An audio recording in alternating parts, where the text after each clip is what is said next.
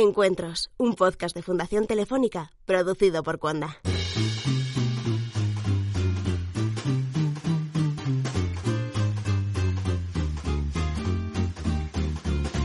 Buenos días, buenas tardes o buenas noches. Bienvenido a Encuentros, el podcast del espacio Fundación Telefónica en el que disfrutas de manera íntegra de los eventos que suceden en la Fundación.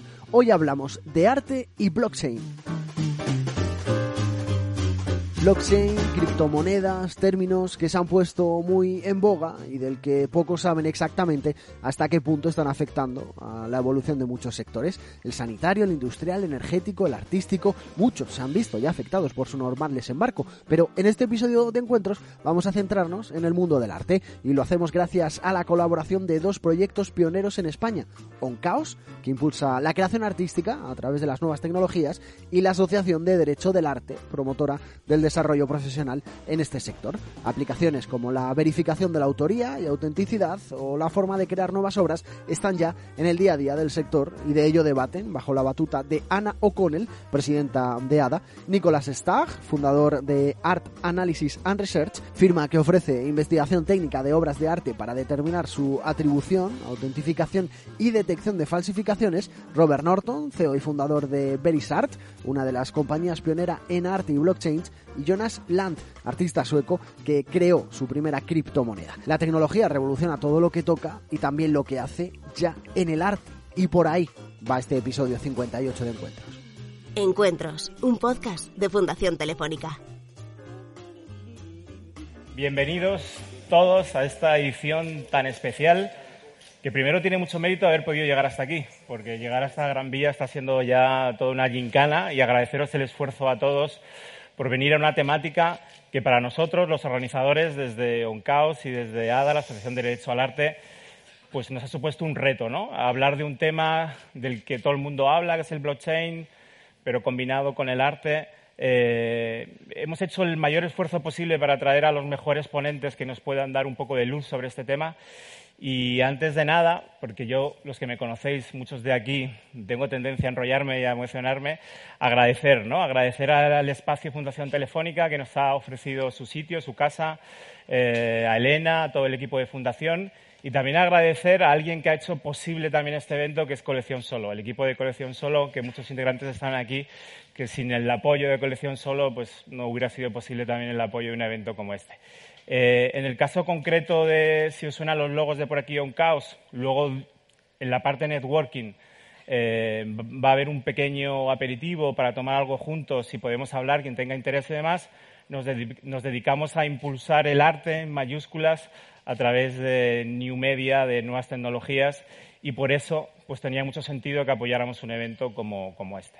Y sin más, presento a Ana O'Connell, que es la presidenta y fundadora de la Asociación de Derecho al Arte que va a empezar con el evento y nos va a empezar a contar más cosas de blockchain. Muy bien. Eh, buenas tardes a todos y bienvenidos. Eh, soy Ana O'Connell, la presidenta de ADA y coorganizadora de este evento con Oscar.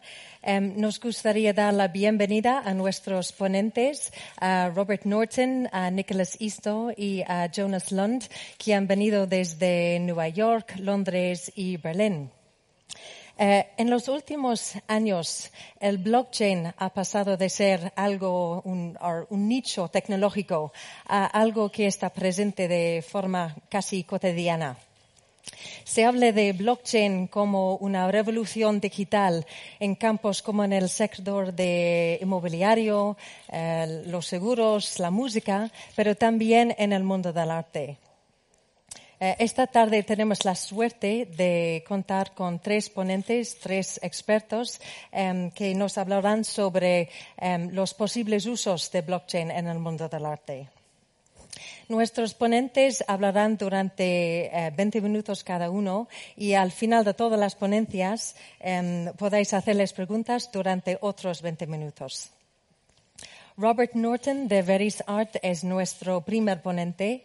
Um, Robert es fundador y CEO de Veris Art, uh, una de las compañías de mejor renombre en el campo de arte y blockchain.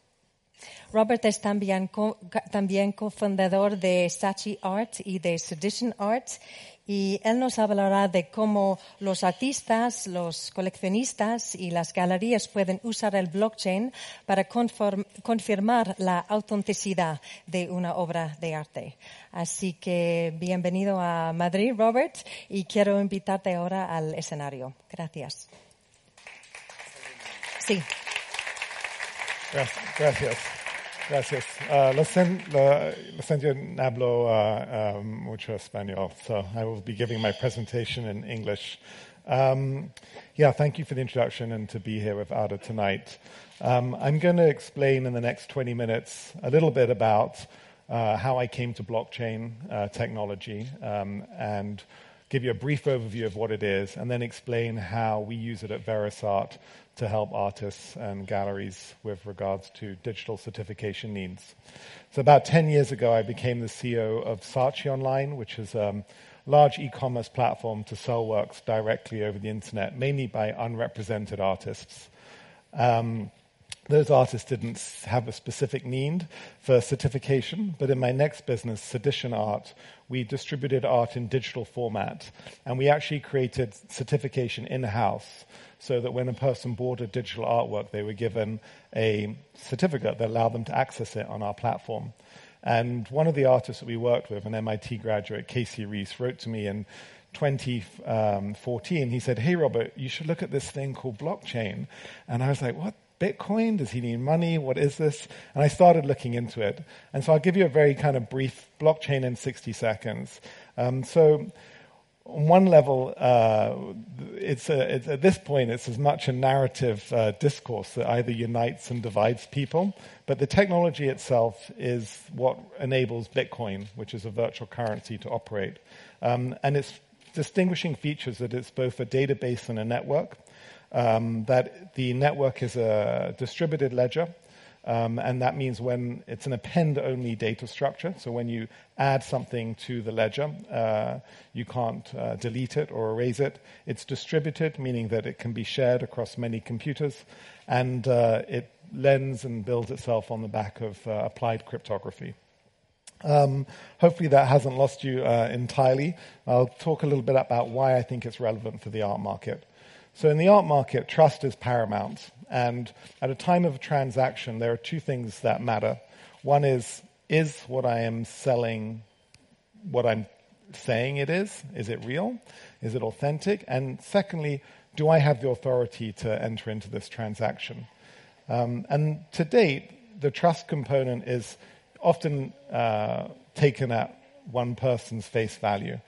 And the resulting problem of that is that we see large fraudulent activity in the art market. The FBI estimates that about 10% of the entire art market every year results in fraudulent um, activity.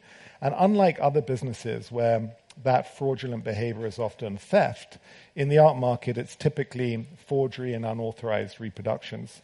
And so you can pick up the newspapers uh, almost uh, any uh, month of any year and find some element of disputed provenance or a disputed sale.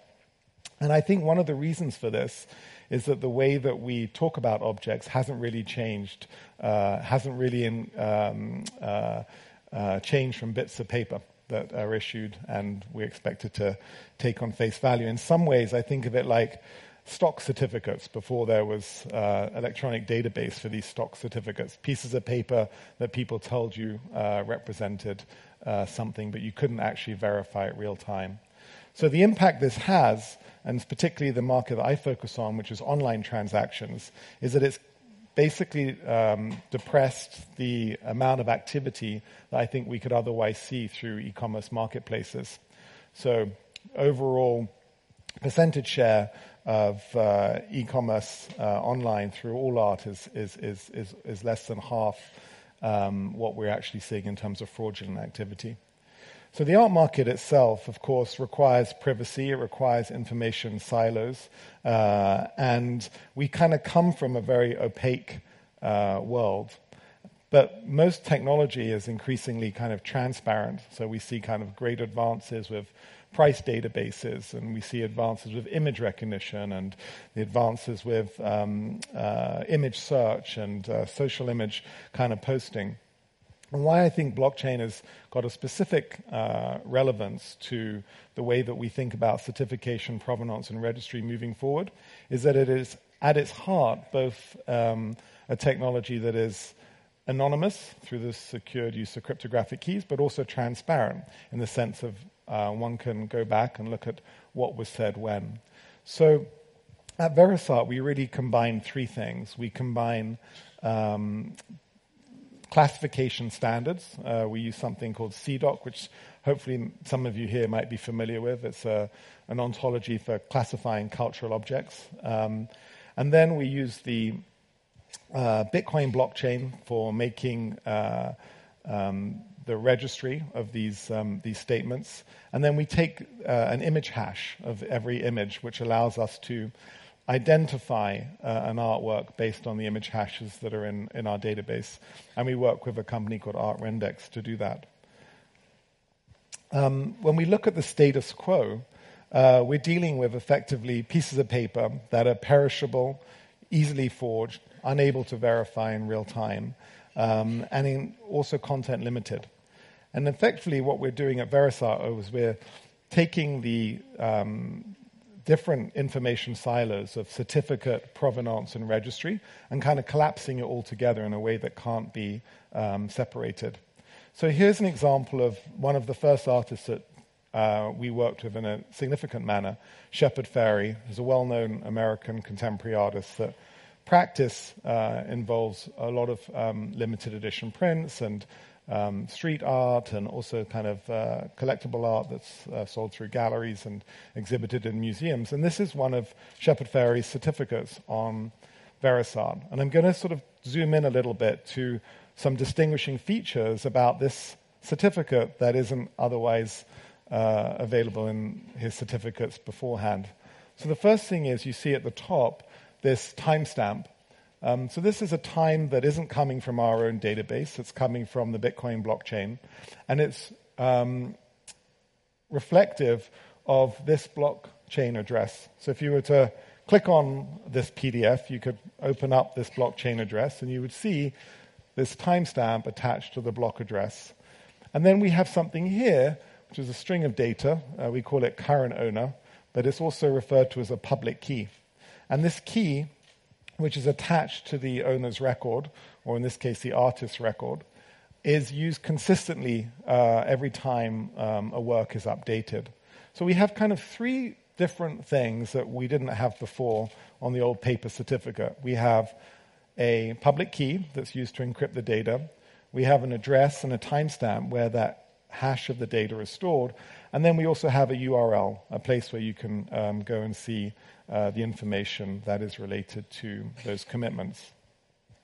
We started in um, 20, uh, uh, 2015 with a mobile app aimed at artists, and we gave it to them for free to try out, give us some feedback. Um, and unfortunately, we found out that many artists just don't really like to catalog their works. Um, so we started to uh, open up our platform to uh, partners. And the first partners that we worked with were e commerce sites that were selling limited edition prints. Um, and this is an example of um, Avant Arte, who are a European uh, re- seller of uh, artist, re- artist prints. Um, and so, what they do when, on, their, on their website is they actually treat the blockchain certification as a value add that the um, artist is getting. So they're, they're, sorry, that the collector is getting. So they're proud of being able to offer like not only um, uh, beautiful works that people want to buy, great framing, but also good certification. And why that certification is important is that from a collector point of view, they've got now a nice record that they can, they can print out if they wish, or they can store in a digital um, folder. Um, but it's a way of preserving their value and preserving their ownership. Um, and of course, because it's a digital record, um, there are things that it can do that pieces of paper can't do. So it can potentially solicit inquiries if the person was willing to make that record public. So these are some of the things that are um, an evidentiary infrastructure can enable different types of applications that are not um, uh, evident in the paper world. Um, then we worked with the online auction house Paddle 8. Um, so again, they were looking to uh, move forward with the times and to support the demands of their new online collectors, which increasingly is requiring um, better standards of certification. Um, so again, the certification gives uh, collectors, uh, it's a post-sale service, and it also g- allows them to um, uh, preserve their value in, in a more meaningful manner. And so with Paddle 8, they actually use our API. So they integrate data with us at a large scale. And um, all the uh, post auction sales uh, records are now blockchain certificates um, handled through us. We also worked earlier this year with uh, DACS, which is the leading um, artist rights organization uh, in Europe. Uh, they represent about um, uh, I think it's 30, 30 or 40,000 uh, artists, and they handle artist resale rights. Um, and this was an initiative that actually came from one of their artists, um, which was a guy called uh, Maurice Blik, and, and he was a sculptor. And he said, you know, there isn't any standards for bronze foundries in the UK. There are sort of association for uh, silversmiths and goldsmiths, but there isn't anything for bronze foundries. So he and DACS decided that they would create something called Bronze Chain, which was using a very simple old technology, which was a physical tag that is given to the foundries to stamp their bronze sculptures, and that's coupled with a blockchain record. And I'll talk a little bit more about this gap between the digital certificate and the physical work and how different companies are closing that gap in order to create more verifiable claims of authenticity. Um, this is a, a, system which is one of the largest inventory management providers in, in, in, the US. It's called Art Systems. They're one of the first. They reach about 2,300 galleries and 800 artist studios.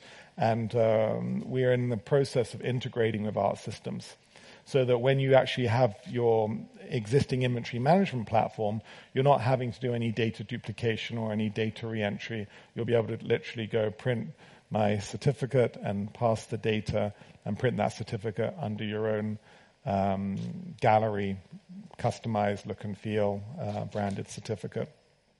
Um, this is probably the um, recent deal that we did in the summer that I'm most proud of. Um, we were the first uh, company in the world to work, first blockchain company in the world to work with eBay at any level. And they trialed us in their arts and collectibles category. And we did it with the artist Ai Weiwei for a sale of 3,000 editions of his work to support the Public Art Fund um, uh, for World Refugee Day on June the 20th.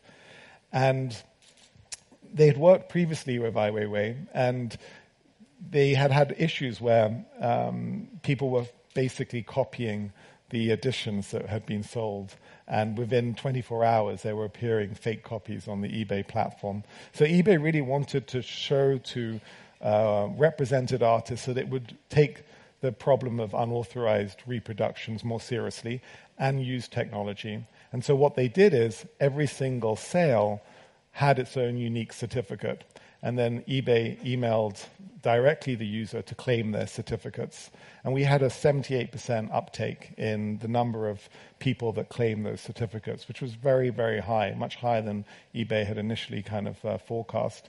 And I think what that showed is that there people out there, the actual collectors, they have quite a strong understanding of the benefits of digital certification, and also they weren't confused about blockchain.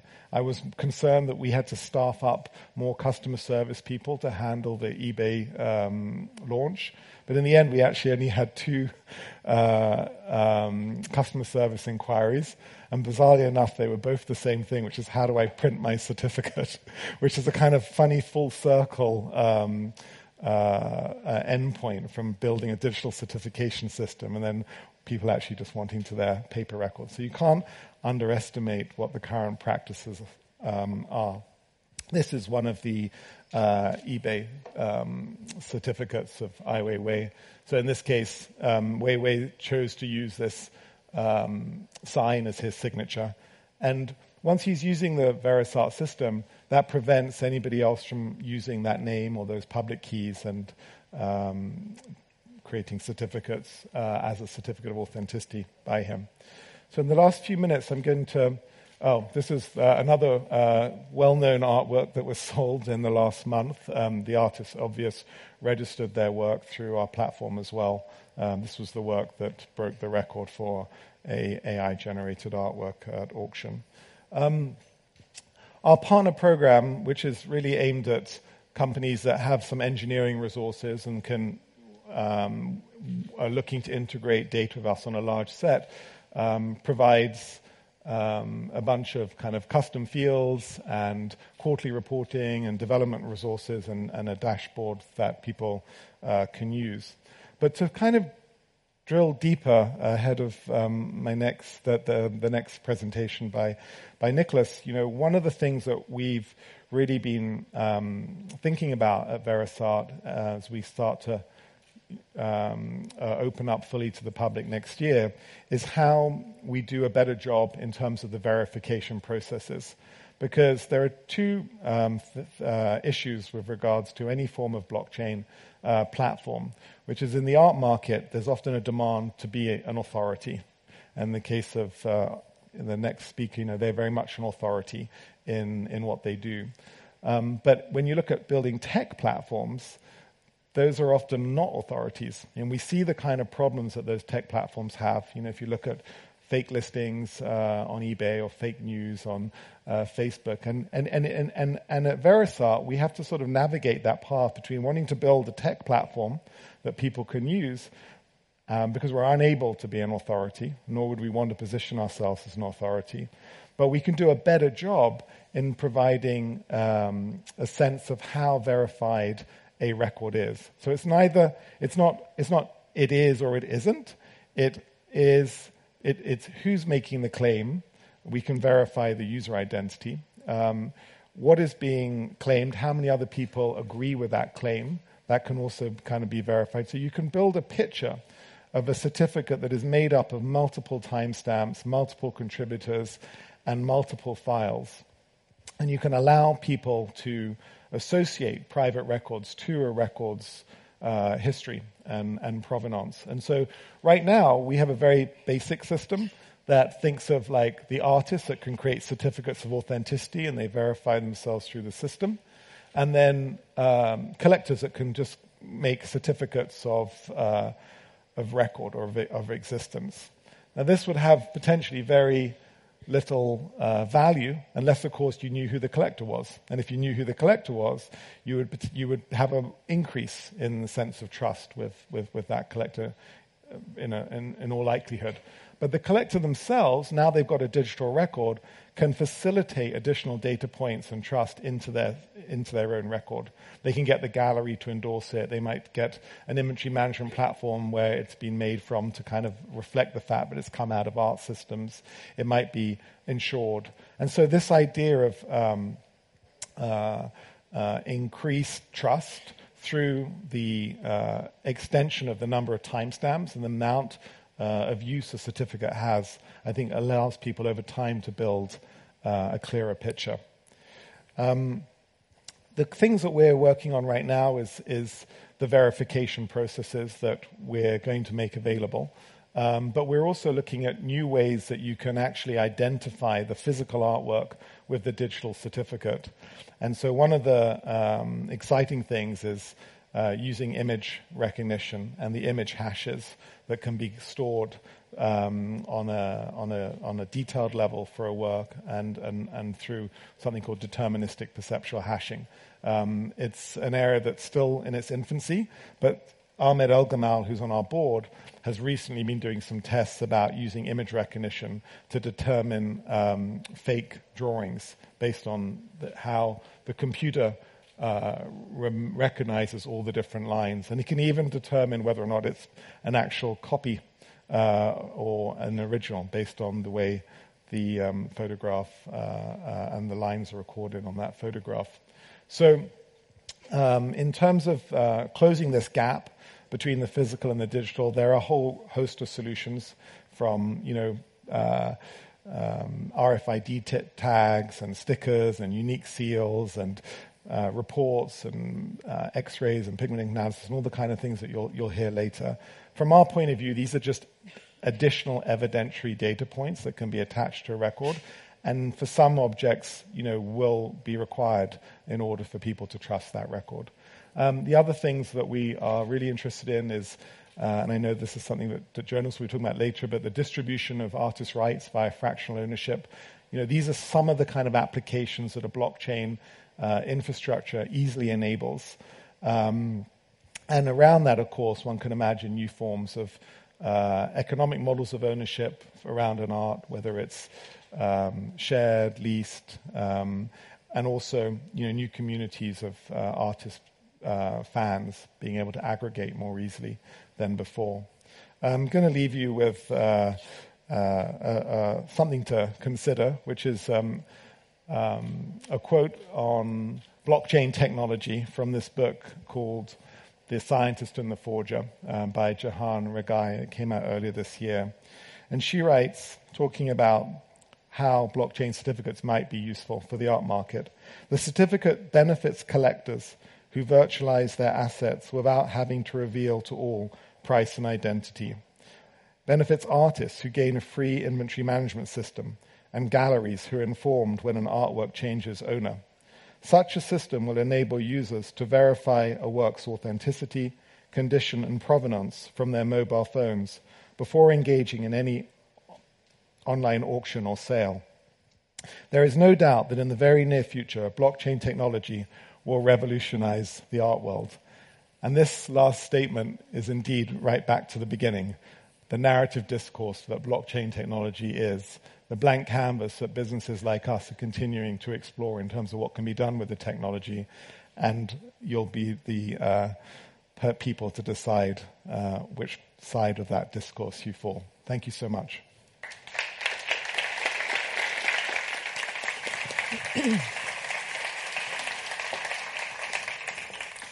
Thank you, Robert.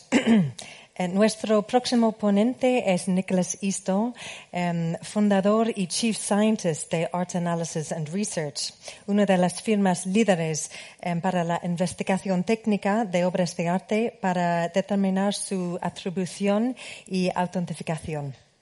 Nicholas va a argumentar que aunque el blockchain tiene mucho potencial, es muy importante que haya una puente entre el mundo digital y el mundo físico. Y él va a explicarnos cómo conseguimos esto.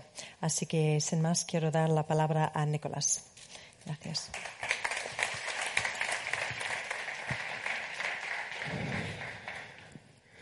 Thank you very much. And thank you, Robert. That was uh, actually a very great introduction to my talk. I hope you remember the last slide that he had. And there was a book, and there was an image on the book. Please just remember it till a few slides into my presentation.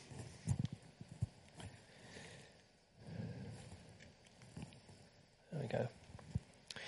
I think I'm here to give a, uh, maybe a counter narrative um, I mean, uh, as you've just heard, I, I, come from a background where we're looking at uh, the physical nature of art. So it's very much about the object. And I've been in a number of blockchain meetings and discussions, and I usually sit there thinking about, but where's the art? Where is the object that the artist is creating? Uh, because so often it is that concrete object. And what I really want to talk uh, today about is, is that kind of relationship. Don't get me wrong in this. I'm going to say up front that I think blockchain is a fantastic idea. It has huge potential. But, uh, I always tend to add the but at these points, is what are the other things that we're missing here? What do we need to know? Uh, are we missing something in the equation? This first slide that I've, I've put up, it's, it's a photo, famous photograph of uh, uh, uh, the Malevich corner of what's known as the Zero Ten exhibition. 1915-16 uh, exhibition of Russian avant-garde art. Uh, all the famous names were there, Malevich in particular. And for art historians, it's a fun exercise to, to go through and say, yes, I know what that one is. It's now in X museum. And you can identify these, and, and uh, many are, are, are well known. But it struck me thinking about this because we often come up with questions to do with Russian avant garde art because it's a particularly tricky area that we can often help with. What would blockchain have done for the Zero Ten exhibition? Could we have uh, uh, recorded each of these works on the blockchain so that we would now be confident. Because what actually happens is that today people bring paintings along and they say, it was in the Zero Ten exhibition, here it is.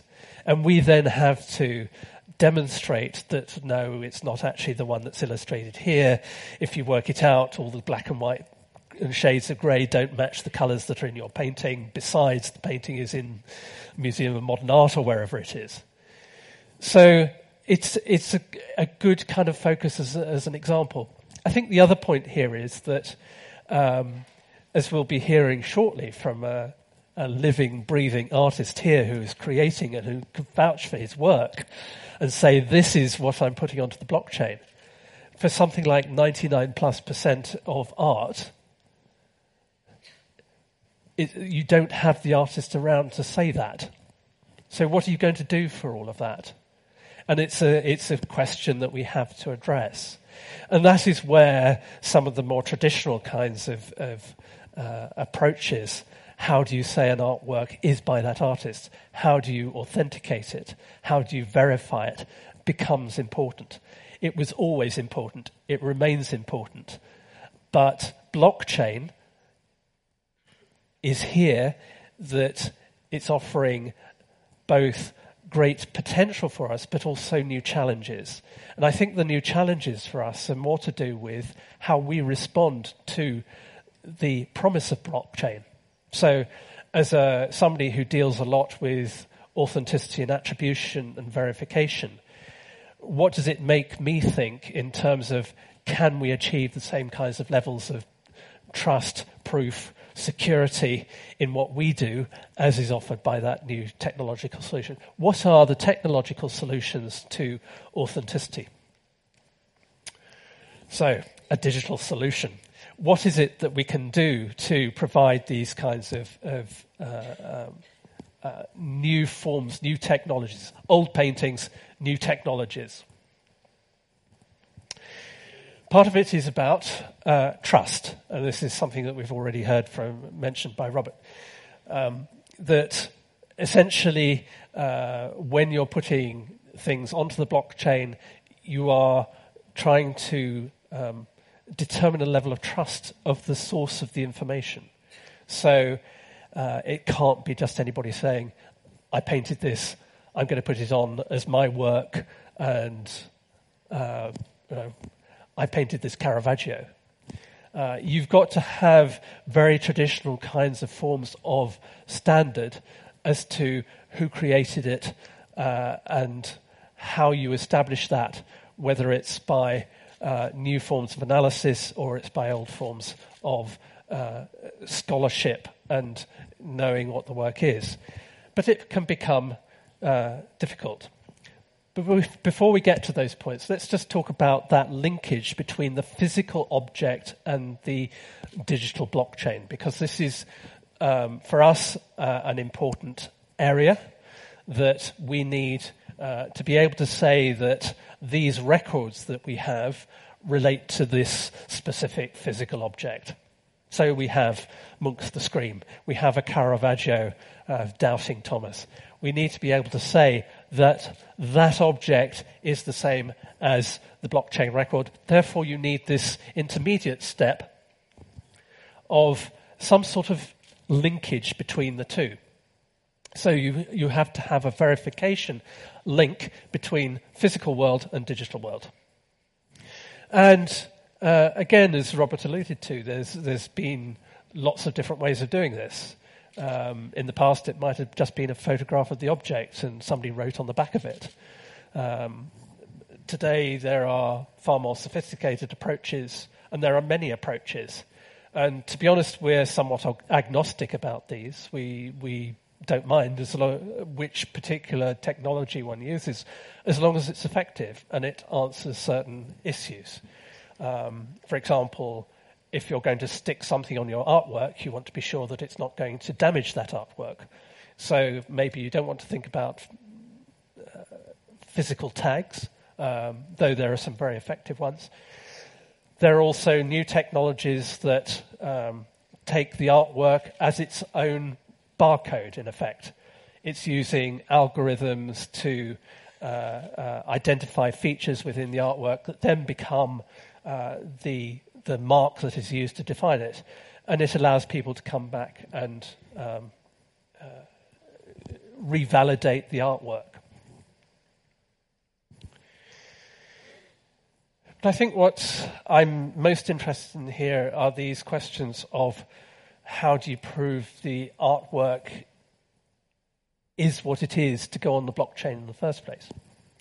This is from a piece of work we did. Um, uh, this is Josef Albers, Homage to the Square, um, of this series, of which there are many, many, many versions. Uh, they are all basically either three or four inset squares of different colors.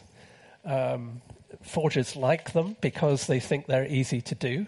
Surely I can paint four inset squares.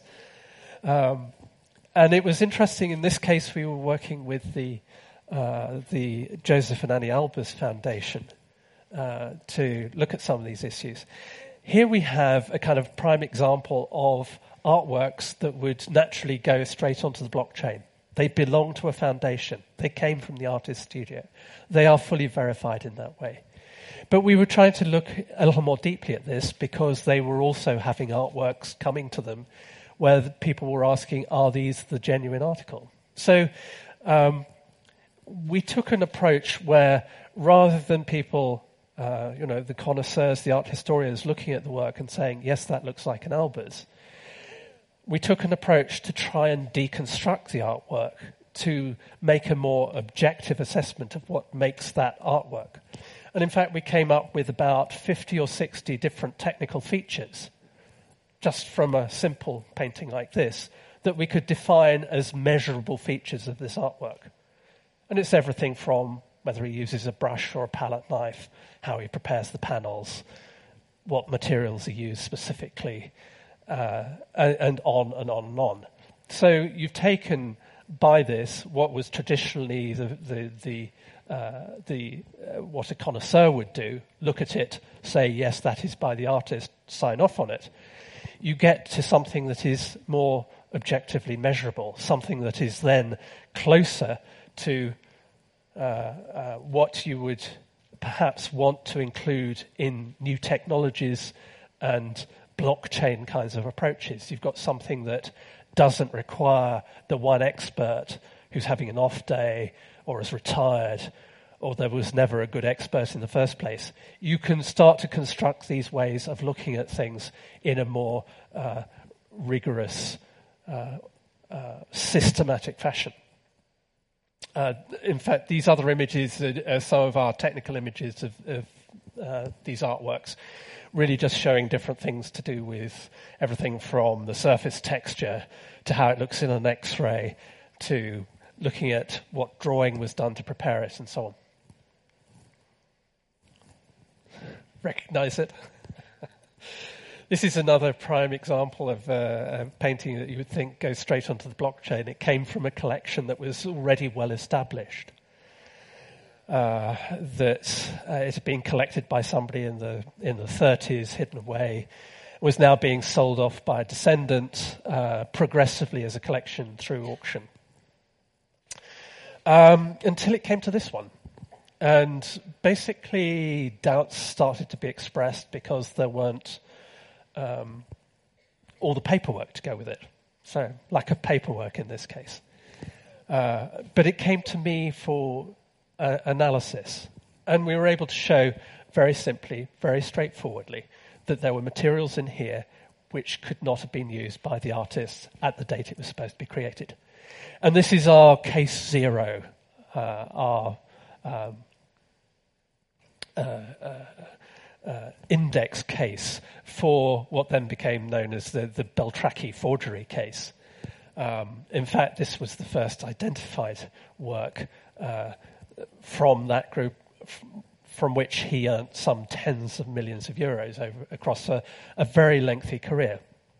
I think the point here is that what picked it out wasn't the art historian because the connoisseur is really the most direct equivalent of your AI assessment of style. Um, even if AI can be made to perform better than some experts, they are still a certain sort of arbiter. We're taking a very different kind of perspective on these things and bringing a new kind of uh, um, uh, view to artworks and to establishing their authenticity. So we're looking at the materials, the material structure. It gives a different kind of perspective to what you derive from an AI based solution. Um, we use other technologies equally, but um, it gives you an idea that to get the most effective uh, results in these kinds of cases, you're wanting to look at things from multiple perspectives. Another simple example, sort of uh, taking this on from working with with um, foundations and some of the problems uh, that we're faced with in in in real life. Uh, this was a painting that came to us courtesy of the um, uh, the uh, Kandinsky Committee, as uh, it was thought to be a, a painting by Kandinsky of his wife Nina. And there'd been a lot of doubt over this painting, and I think it had gone to the committee, and actually they wanted to reject it. They didn't particularly like it. They thought there were all sorts of things wrong with it. Uh, so they sent it off to us as, a, as another opinion, hoping that we would come back and say, yeah, it can't possibly be. As we started to look, more and more of these, these problems actually started to unravel the other way. And um, we did some actually very simple things. Uh, in this case, we were looking through the painting and we could see that there were things underneath. And we were able to actually find that there was a drawing underneath. So we wrote our report. We said the canvas is okay, the materials are okay. We found this drawing. What we didn't know was that there was a little known drawing in Kandinsky's sketchbook that depicted exactly the scene. And so the committee was able to reverse their position, and they basically, it's now in the catalogue raisonné for the artist. This, in the present discussion, raises a number of issues. I mean, one is the kind of the malleability of, of attribution, so that uh, it might have gone into the catalogue originally as, as, as, a doubtful work. It then becomes something different. You need to be able to incorporate into these systems ways of changing position. Another thing to raise with this is that the Kandinsky Committee no longer exists. It came to its natural end. So, who then becomes the authority on this artist? And there's essentially a, a, um, these these committees and foundations. Some have a long lifetime, but others are strictly limited. But you're also dependent on individual art historians who may have only a, an art, you know, a, a career and then stop, or they get worried about being sued for their opinions and stop. So, how do you provide this kind of function in the system? And this is kind of, again, a real practical need within the, the, the, the field that we need more stable, reliable, objective assessments to feed into these kinds of blockchain solutions.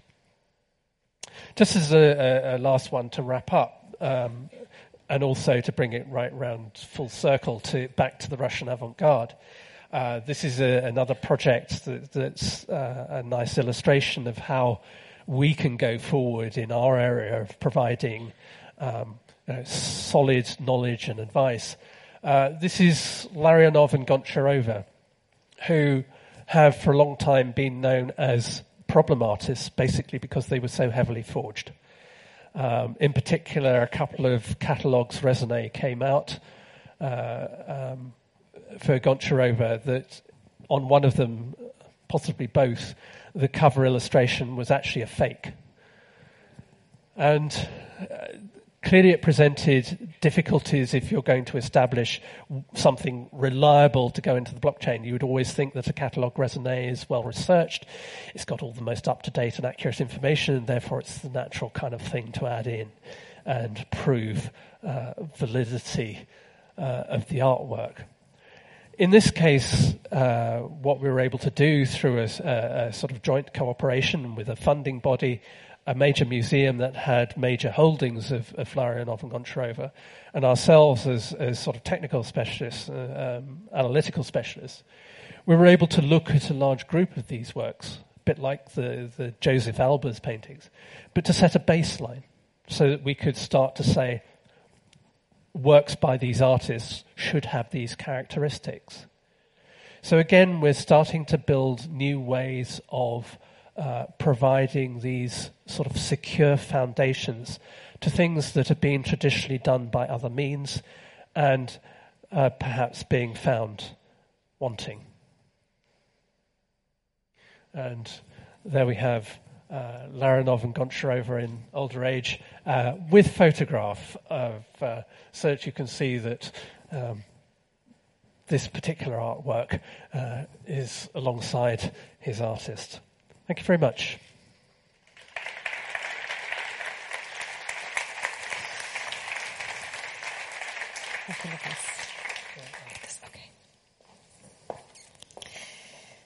Jonas Lund es nuestro último ponente. Jonas es un artista sueco que vive en Berlín y que está utilizando el blockchain en su práctica artística. Jonas acaba de crear um, acciones utilizando el blockchain, se llama Jonas Lund Tokens, y los propietarios de estos tokens pueden votar sobre sus decisiones artísticas. Es decir, que los propietarios tienen un impacto sobre su arte y están involucrados en sus decisiones sobre sus obras. Así que bienvenido, Jonas, y quiero invitarte al escenario. Gracias.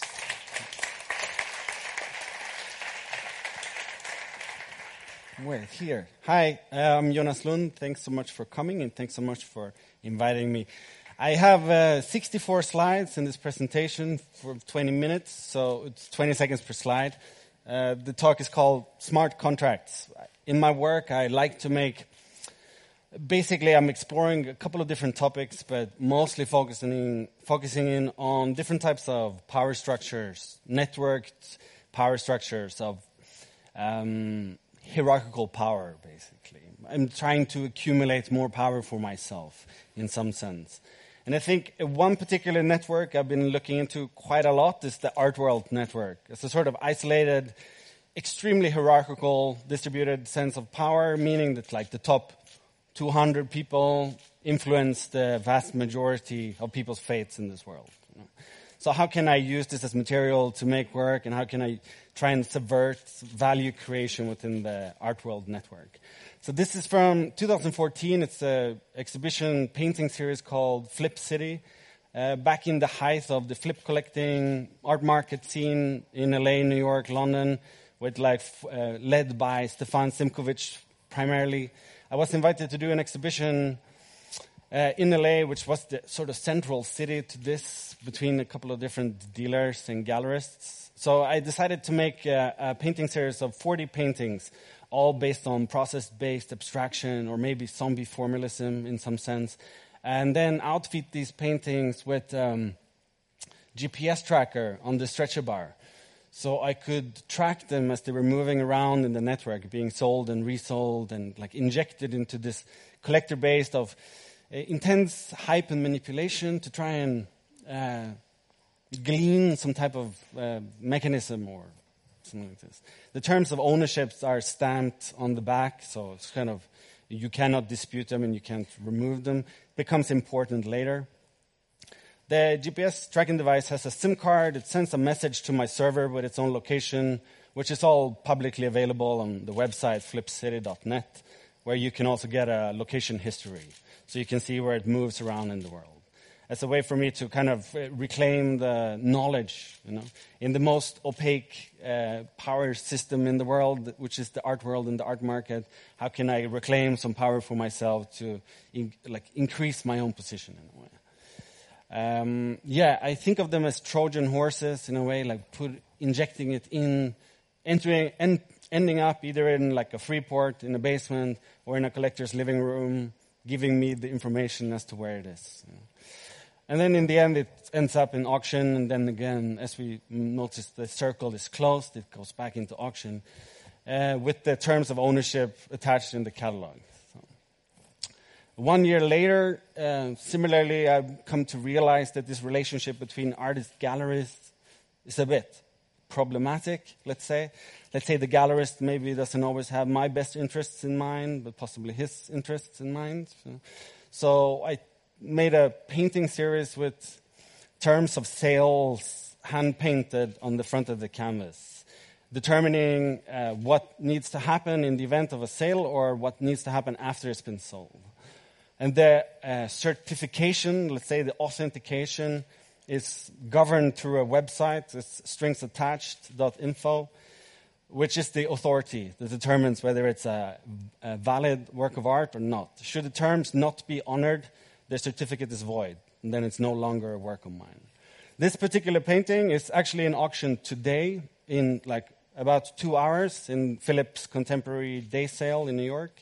In, should you be interested in bidding just to increase the price, it will make me happy. Uh, lot 431. Uh, this another one. This painting may only be sold one of the following collectors: Anita Zabludowicz, Simon de Pury, Beth Rudin DeWoody or Alain Servais. So controlling who gets to own my work or not.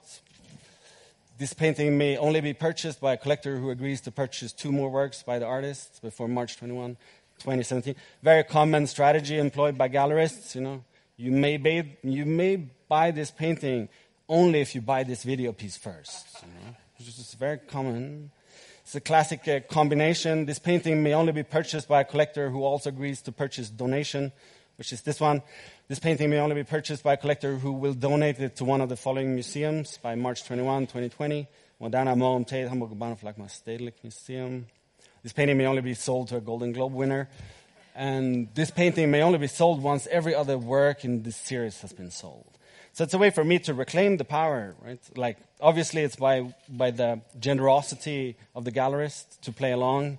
In this case, it's Steve Turner. I give him like a hard time because he has to place these works and um, try it. But again, like, subvert power structure, reclaim it for myself, rewrite the rules, let's say. Like, um, create a smart contract, you know, like to be, okay, so I'm the authority of my own sort of uh, universe in a way. And I can um, explore or think about how value is produced and created within this like highly bizarre network, which is the art world, founded in subjectivity of unknown causes. So, and here it's like a, another exhibition called Your Logo Here, which is similarly using trades with different institutions and museums and art fairs. In exchange for placing their logo on the painting, they've given me something, such as an exhibition or a feature or a full page ad or uh, attention, basically. So trading, rather than just placing works in collections, trading for something else.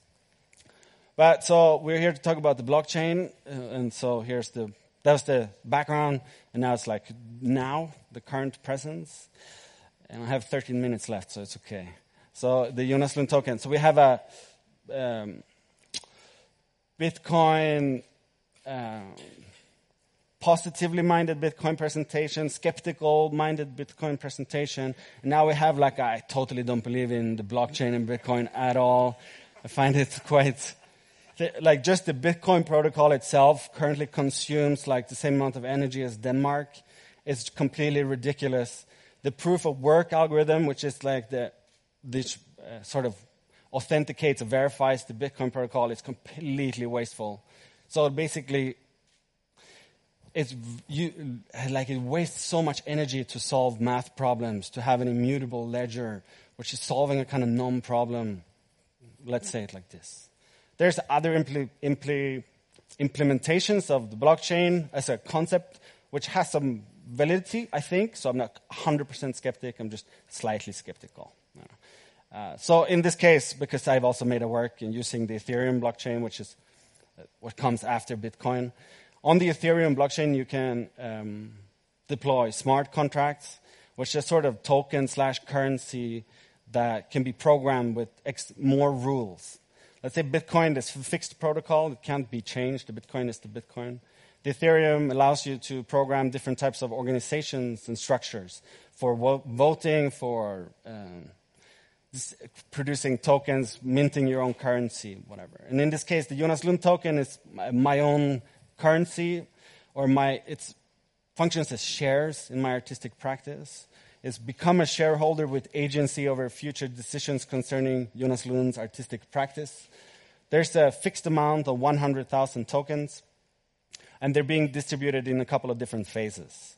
But what this means, the agency over future decisions, means that each share, each token is a voting share in my practice.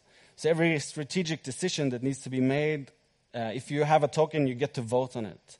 And one token equals one vote. So it's a way for me to incentivize participation, incentivize reaching a strategic decision for what would be the most optimal choice in any given scenario, because if you have a token, the value of this token will increase if my career performs better. That's the assumption, right?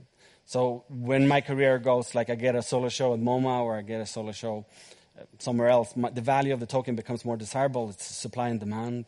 The supply is fixed, so the demand can increase, and then that allows you, the holder, to sell it to on an open crypto market. The yeah, so every blockchain, Bitcoin, crypto talk you'll ever go to will have one of these graphs that will try and explain what's going on. So this is the Jonas Lund token graph. It consists of three different, four different parts. So you have the holders and the currency. So it functions as a currency because it's a representation of uh, a value, like an abstracted representation of value. The currency as a current in the sea, I think is the nicest way of thinking about currency. And you have holders, which, is, which are the shareholders, which currently there's like 50 different shareholders. So it's like distributed. There's, um, next to this is the voting and the proposals, which currently are only submitted by me. So I submit a proposal to the board and they get to vote on it. Once you hold more than 1,000 tokens, you can also submit proposals to this board. And then it becomes more sort of automated. And it's an ERC20 token, which is a token standard, which is sort of acceptable most places. There's some new, better, faster standards currently on Ethereum, like there are fungible tokens, but currently the ERC20 token makes sense. And all of this leads to art production, basically. So this is the graph of the decentralized autonomous artistic practice. Decentralization because there is no center, supposedly, and autonomous because it will be automatic as in I don't have to do anything anymore, you know? Like I can go to Ibiza and have some vacation, and then my board can continue to produce work. The token holders can make proposals, and I can just like uh, write some emails, and that should be it. Uh, it comes with the terms of ownership, which determines all the different distribution phases. In the, um, don't have to go into it too much currently. There's uh, 5,000 tokens reserved for the Jonas Lund Token Bounty Program. And so basically, the tokens are distributed in three different phases. The first phase, they're available by acquiring a wall-based artwork, which is these type of things. Each artwork um, has X amount of tokens attached to it.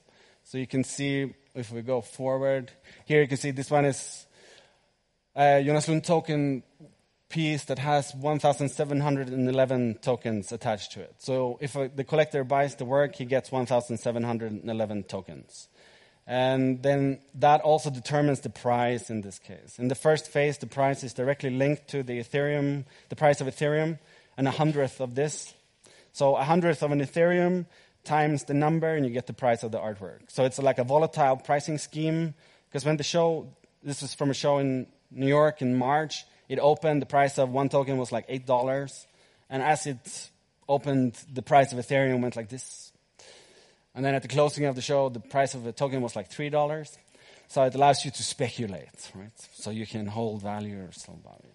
It also has the wallet, which is the, it's like the public key, which is assigned to the, okay, assigned to the token, uh, assigned to the piece. It comes in different shapes. The shapes are somewhat inspired by uh, corporate financial institutions mostly, um, in different shapes and colors. So that's the uh, phase number one. Phase number two is to, they are becoming distributed through initially what was thought of as an ICO, which is the crypto talk for an IPO, which is like an initial public offering or an initial coin offering, where half of the tokens, 50,000, are reserved for that. I have since dropped the idea of an ICO because ICO became synonymous with scam from last year because there were so many ICOs and uh, for all questionable ideas. So this crowd sale will now happen at localized events where I'm present, but then it's available to purchase for anyone. Once you have tokens, you get into this interface, which is the background interface of the proposals and the votes and the voting, where you can see this is somehow some recent ones. The uh, Schinkel Pavillon Proof of Work, which is this big cryptocurrency exhibition in Berlin, curated by Simon Denny, who made a lot of uh, crypto, Bitcoin related work since 2015. Uh, the board gets to decide what work goes into the show. So here's like uh, option number one a plain CNC'd and engraved plywood piece. Or option number two, which is kind of a painted version of this. Or option number three, a more didactic version that actually explains what it is. And you can see the votes to the right. So you have, uh, for example, Christiane Paul, who's the curator digital at the Whitney Museum. She says, I like folding the description of the token's function into the object itself. It makes the token a token. So it's a sort of ongoing conversation between all the token holders as to what's the most strategic decision. And then in the end, we have a winner, which is option number three, with my sort of update. Uh, which says like, okay, it makes sense that the token is a token. It's a representation of its own value. It can become the didactic version for the show to uh, gather more attention for the work. And then, so that's the winner of the piece, basically. Which in this example hadn't been made once the vote was done, so I had to produce it very last minute because the deadlines and stuff didn't necessarily work. Uh, so then it looks like this in the show. It's very bad documentation. It's just from my iPhone. But that's the basement of the Schinkel Pavillon. It's a former kind of not. Then there's a token bounty program, which functions where we, you can do certain things in exchange for tokens. So if you would host a Jonas Lund solo exhibition at an institution, you can get between 10 and 2,000 tokens. Or if you like pick a critic's pick of a Jonas Lund show, you can get 50 tokens. Or if you invite Jonas Lund to give a talk, you can get between 1 and 200 tokens. So this like rewards can also be distributed. And here's a guy who tries to claim 2,000 tokens for a solo show in Bergen. And then the board has to decide, okay, should I accept this invitation for 2,000 tokens or should we renegotiate for a new proposal? And then the uh, democracy rules in this case of all the votes, so we have to renegotiate for fewer Lund tokens, and then maybe we can do the show in exchange for some tokens. So then we go back, we, I renegotiate, we have a new proposal.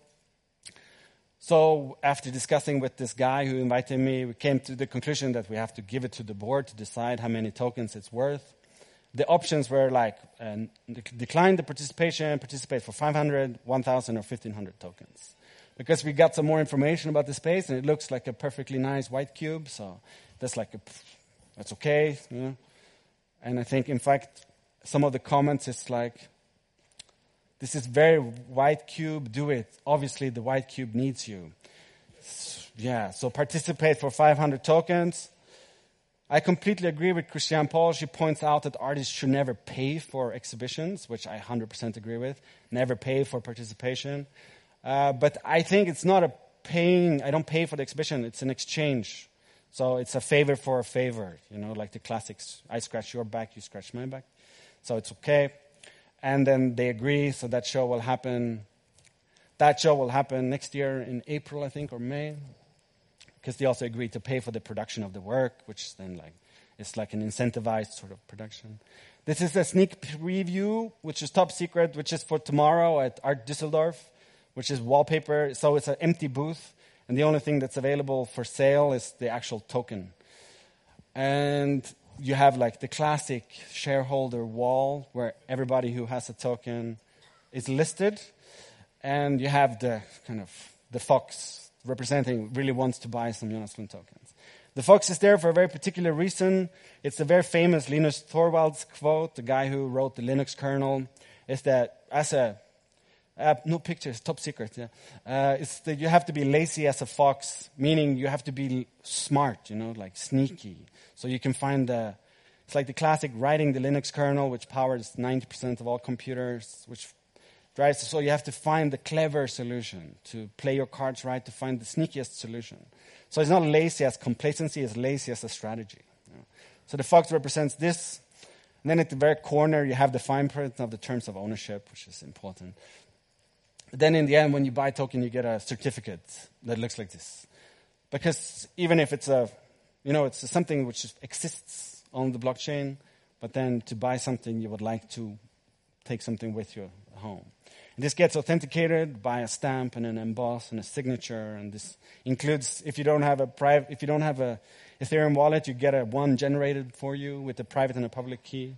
The QR code in the lower right is the private key, so you can scan it. And, get a token. And um, yeah, uh, I think that's it. I think the time is perfect. Yeah. Okay. Thanks so much.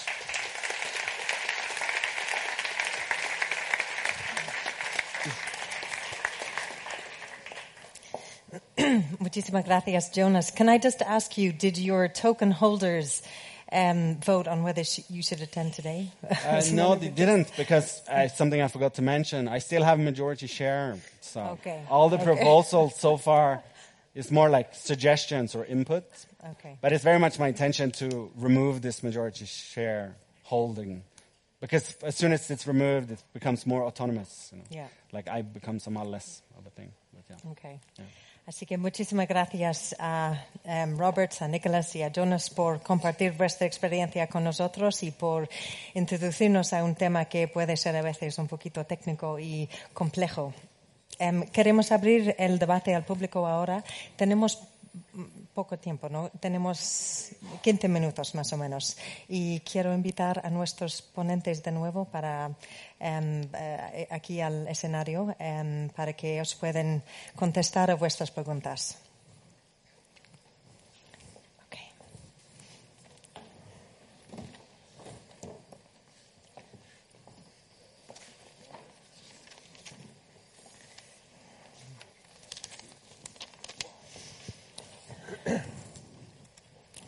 Así que creo que tenemos micrófonos en algún. Ah, sí, muy bien. Vale, ¿alguien tiene una pregunta para nuestros ponentes? Sí.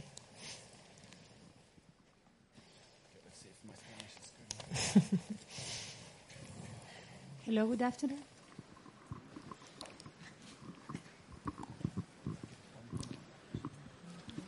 Hello, good afternoon. Thank you, all of you, for your presentations. My name is Isabel Ariza. I'm a lawyer and I'm very interested in smart contracts and art. I would like to ask you if you think that uh, there would be a main uh, currency, cryptocurrency, in the art market, or do you think, for example, that it will be more um, mm, boutique uh, cryptocurrencies or customized cryptocurrencies that will lead to the art market? Thank you. I don't know whether Robert, you want to you then. answer that one. You're the experts. Um, so, the, so just so I understand, the question is uh, whether there will be specific cryptocurrencies for the purchase of art. Yeah, for example, in, within the Ethereum system, or do you think there will be like more boutique uh, cryptocurrencies uh, or multi cryptocurrencies within the art market? Yes. I mean, I think there's a um, some number of ways that you can look at it. So the first is um, there are companies that have issued their own coin. Um, so there's Maecenas that has actually a coin called Art, and there's also Codex that has a coin called Biddable. Um, and you know they are looking for people to effectively purchase their coins in order to um, facilitate transactions. Um, but the question is like, why do you need to do that? Because you know, Bitcoin is a, a very um, simple way to purchase art. You don't need to necessarily buy a specific company coin uh, to make a transaction. But in the case of using a token, that might be specifically to support community participation or um, uh, fractional ownership in a future artist's rights that might be associated to the work. There, I think it's more um, more interesting.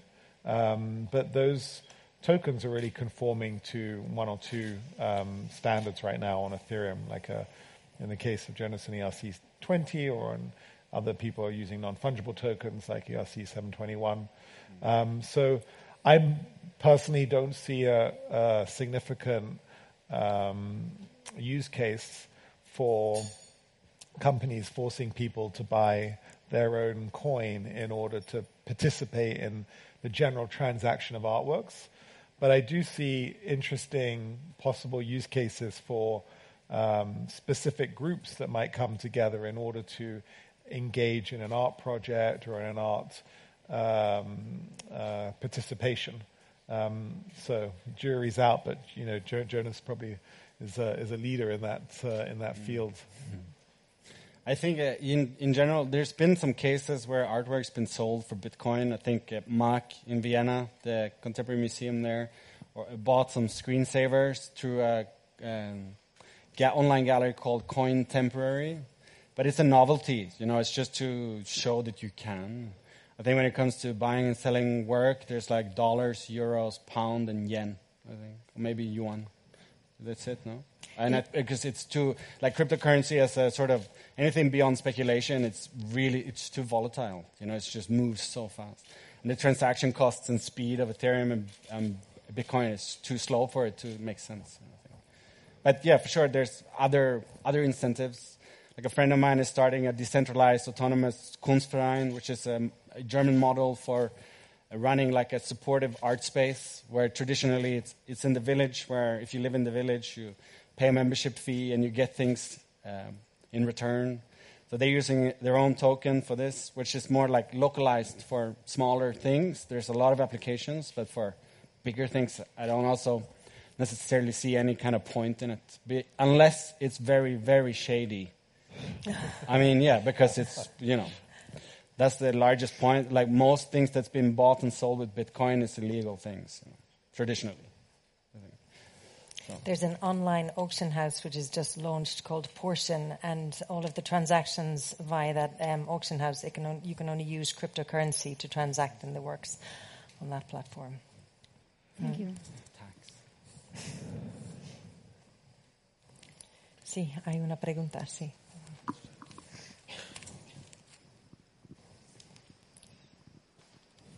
Hello, thank you all of you for your presentation. It has been a pleasure to listen to your presentation, and I would like to know if you think that um, the use of the blockchains is kind of reserved to the contemporary art, where the artists are still alive and can certify their own work, or also to a kind of art market exclusively thinking about online transactions. I mean, I think that galleries and some kind of um, trade models still keep that old tradition of giving a um, certificate uh, on paper and it's not willing, are not willing to adapt to this new kind of technological language that is quite hard to, to, to get into it. So I would like to know what's your impression and your perspective about, about this. Thank you. Nicholas, do you want to answer yeah, that one? I'll, I'll pick that one up. um, I, th- I think it's very early stages, but there's actually there's going to be quite radical change coming. Um, at, at, the moment, if you look at everything from the people who are selling tagging technologies through to blockchain, they're all very aware of the authenticity issue. And the simple resolution is to go to people like Jonas and say, give me artworks that I can veri- have pre-verified. Uh, but as I say, there's this statistic that probably more than 99% of art is uh, you can't do that with. You have to have a verification step. Therefore, you've you've got to have a process, and we're certainly seeing that uh, we're sitting there as authentication experts um, increasingly companies who are developing these kinds of technologies are coming to us as potential providers for uh, that step in things. So I, I, I think it's probably going to be effectively forced on, on, the market that they will have to participate in these things. Um, as the market itself develops, becomes more aware of, of online trading, uh, smart contracts, whatever, you have to have the equivalent standards of verification to go with it for all the other art you have. And that means um, you, have got to embrace these, these new approaches. Um, you might get away with the old standard if somebody signs a, a, piece of paper, what do you do with it? You scan it and put it on the blockchain. Still doesn't prove what you need to prove. You need to improve the uh, the, the, the quality of the information coming from our end going onto the blockchain. Robert, do you, do you want to add something there? I mean, just to speak about, you know, whether blockchain is more suited to transactions in the primary market rather than the secondary market. Well, it's certainly our focus. We're focused on the contemporary art market primarily. Um, you know, the other thing to bear in mind is the um, notion of the art market very much depends upon who you ask. And, you know, here we perhaps are thinking more about um, works that sell in auction or through galleries. Um, but there's also a huge amount of limited edition photography that's just sold online. So one of the new things that we're uh, launching um, next, or at the end of this month, beginning next month, is an app on Shopify. So if you're a photographer and you have a store on Shopify and you want to add blockchain certification to your cart and you're selling uh, your own prints, you now have a pretty neat way of being able to add unique certification. And what's interesting um, about using the blockchain is that there is something called the anti-double spend provision, which prevents me sending you a Bitcoin and then the next person the same Bitcoin. Um, and that's very much uh, relevant with regards to certification. So once you know that there is unique certification out there, I think you can move forward with significantly more trust and uh, hopefully more liquidity. And if you look at the contemporary art market, uh, while um, Nicholas is right, you know, there's 99% of artworks out there, uh, perhaps the artists are una- unable uh, to, to be around to say that this was their works. But the growth in the art market is contemporary and in terms of the sort of lion's share of transactions. And I think one of the reasons for that is that people want um, you know, the artwork of our time, but they also want less concern about uh, disputed provenance. And so I think that the more we can encourage artists to make the best certification standards they can today with what we believe are the best tools to do that, I think it sets the art market up uh, for a brighter future. Otras preguntas?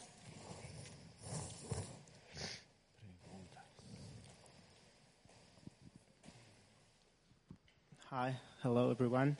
My question is for Jonas. Um, how how do you actually manage to to manage your community? Did you build a software in order to do that, or did you use?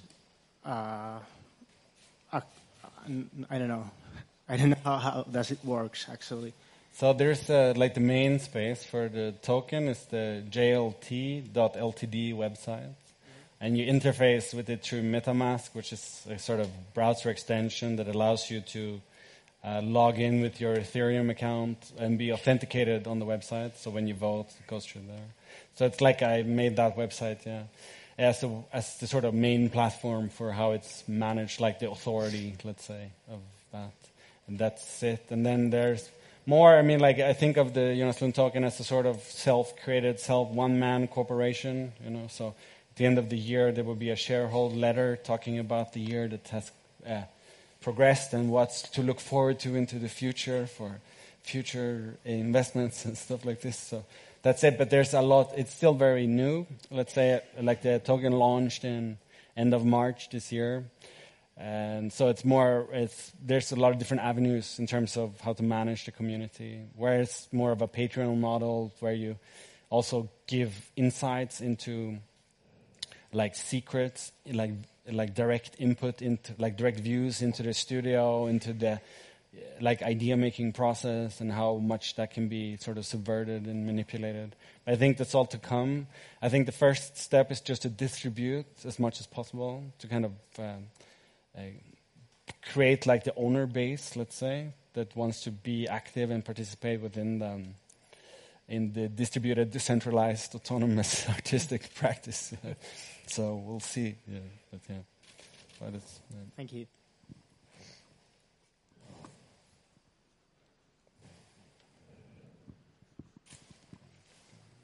Okay, buenas noches. Eh, una pregunta para el primer ponente. Eh, ¿Su red de blockchain es privada? Is it private? Who can access it? We use the Bitcoin blockchain. So, so we use we, we publish to a public ledger. ¿Cuántos nodos tiene? Sorry, say that again. It's public. Is that what you're saying? It's a public ledger. We use the Bitcoin blockchain, so we're Okay. publishing directly to the world's most widely used distributed ledger. Mm-hmm. So we're not running our own private blockchain. O sea, re- en el eh, que registráis en Ethereum, en la red Ethereum. On the no, we register yeah. through using um, a protocol called OpenTimestamps, which one of our board advisors created, a guy called Peter Todd, who's a Bitcoin core developer. And we're using OpenTimestamps to hash our data and record that on the Bitcoin blockchain.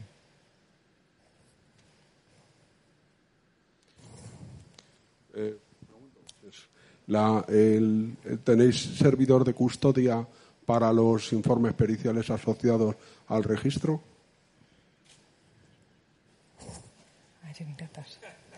Um, it's a, it's uh we are looking at a uh, verification proxy server um, to enable people to associate secure records to the certificate uh, um, in the next year. Uh, currently, we're maintaining, we allow the user to um, fully archive the data that they've hashed as something called a BagIt file. So we enable you- the user to fully own the data that they share with us and to maintain that themselves um, as well. Okay, thank you very much. Can I just ask you a question, Jonas, if you don't mind? Um, how are artists reacting generally to the advent of blockchain technology? I mean, you spoke a lot about reclaiming the power, and is that the way they see it? That um, are they using it to authenticate their work, or how do they see it? like generally? my friends and peers. Um, I only know one person uh, who was like engaging actively with the authentication to, on the blockchain through a Berlin-based startup, which was called Ascribe, which no longer operates anymore on the same process. Uh, he also started a gallery, online gallery called Left Gallery, where he would authenticate artworks, like but selling digital works, basically which I completely disagreed with because he produced artificial scarcity of digital items, which is fundamentally against my whole principle and beliefs of digital content that it should be like you know accessible and copied left and right. I think the sort of hype that surrounds the crypto scene, especially in Berlin, there's a lot of people. You go and see that proof of work show by Simon Denny with just like 20, 25 artists. Uh, the majority, or like not the majority, but it, like 40% are based in or around Berlin. So there's somehow a scene. I think there's a couple of different things. There's a potential to rethink systems of traditional, traditionally established power structures and hierarchies. I know Matt Dryhurst, who works together with Holly Herndon, they've been rethinking the distribution of music and how music support can function. And like Nick Copenhagen, who was one of the uh, original workers for the original DAO on Ethereum, which was the first decentralized autonomous organization, he was working on this um, distributed Kunstverein, like rethinking these models. I think that's interesting because you can rewrite the rules in a certain way. But I think the reason why it gets so much attention is because it's just like a gold rush. You, know. You see, like, ah, I would if I would have bought Bitcoin in 2012, I would be like a multimillionaire right now. So it's a way to hook on to the sort of uh, the con- most contemporary rush of Mhm. like potential to make tons of money.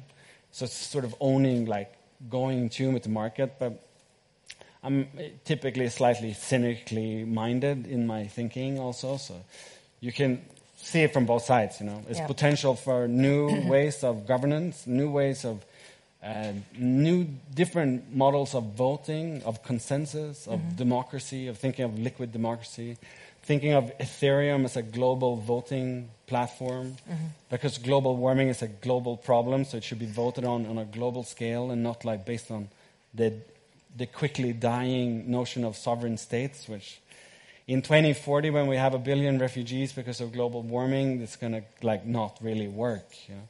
Mm. So then maybe Ethereum is the platform. Maybe not. Maybe it's just the early ways. But there's something really magical in the conceptual position of a distributed, decentralized public authority. It's just that you cannot be shut down on the kind of principle, which is it's very exciting. I just don't know if any of the applications are there yet. you know. Yeah. And I really don't think Bitcoin is the thing, because the Bitcoin blockchain is just a waste of energy. Mm. But it's the one that starts the whole process, you know, I Yeah. think. So I think in that sense, yeah, there's a lot of potential, I think. And Mm. yeah, for sure, I mean, it's early days. You know, Bitcoin is like, like in the, in the, you know, the vernacular since like what, 2010, something like that. I was reading there's a report which is just published by um, Oxford University and the Alan Turing Institute, and it's Mm. it's actually worth reading. It's um, available on the internet. It's called Art Market 2.0, and in this report they say that you know in relation to blockchain technology, we are where the internet was in 1993. You know, so before the advent of Facebook and you know dot com boom, and so it's really it's very much a. Yeah. Um, we're at the very beginning. It's um, a Yeah, nascent state of development. Yeah, for sure. Yeah, it's Yeah. very, very early days. And imagine if you would give all the script kiddies at home access to like a Wall Street um, like market. Mhm. What's going to happen? You know, completely unregulated, like no rules. what do you? It's like just mayhem. You know, it's mayhem. Uh, it's, you know, to establish the structures. you know, So, yeah. Robert. Nicholas, where do you think the future lies? I mean, um, with this technology, have you? I, th- I think we're at a, a you know an, a very early but very exciting stage, Mhm. and that it's actually difficult to predict just where it's going to go. Mm. There's clearly a huge amount of potential. I mean, lis- listening to talks like this, the other kind of comment is, uh, back in the 1990s, what was the internet? And um, in a way, it's going to move from not quite understanding what it's about. We think it has huge potential. A lot of concern with the mechanics of it. How does it function? Mhm. How do you build one? These kinds of things. Through to something that you just use. Um, I also think there's a, a, a need to differentiate, you know, the the rails on which the train runs and what's in the train. That uh, there's going to come a point where we're just using these things as a matter of course. What's key is what we're going to put into them. Mhm. Yeah, Robert. Well, I mean, you know, the challenge uh, we have is that we're talking about a uh, technology and, uh, and a, fundamentally a protocol. It's often referred to as the basis for the Internet of Value. You know, we've seen the Internet of Information, the Internet of Communication, and we now have this emerging Internet of Value, which is one of the things that you'll hear blockchain proponents talk about. Um, but you know, the analogy that I like, uh, rather than thinking about what year are we in the 90s, uh, is look at something called SMTP. We don't need to know what it is. That's how our emails get to us. And that technology came out in the sort of early 80s, and it wasn't until really AOL through the You've Got Mail um, uh, ads, and I worked for AOL in 95 to 97, and I saw, you know, people just went online in order to send email. So we're kind of waiting for killer applications beyond the uh, facilitation of a virtual currency, such as Bitcoin, which does and has proven to have uh, an attractive kind of following. But you know, companies like uh, ours, in terms of what we're trying to do for uh, people in the art market to build better digital certification standards, and there will be many other companies that will bring to market services that just wouldn't have been as easily um, created before. And I think on the back of that, if we can think about interoperability between different blockchains out there, we can then really start to build this connected internet of value, which I think will foster really interesting applications. Okay, yo creo que estamos um, out of time. Um, pero muchísimas gracias a todos por venir, por vuestras preguntas y uh, participación y espero que el debate haya sido interesante para vosotros. Um, de nuevo, estamos muy agradecidos a nuestras ponencias para venir aquí y para compartir su experiencia. Um, y solo deciros paso... que esto no, no, ha acabado. De hecho, eh, parece que ha acabado, pero ahora empieza. Hablamos de blockchain, hablamos de conexiones y empieza el networking. Eh, tenemos tiempo para seguir hablando, la conversación continúa, esto no ha acabado aquí, estamos todos aquí para seguir participando. Vamos a tomar algo en la sala que hay aquí al lado, así que seguimos la conversación, solo es una pausa. Muchas gracias por venir y esperamos que hagamos más cosas pronto y que participéis de todo esto. Muchas gracias.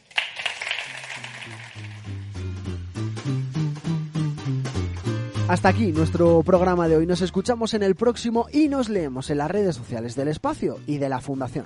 Encuentros, un podcast de Fundación Telefónica producido por Cuanda.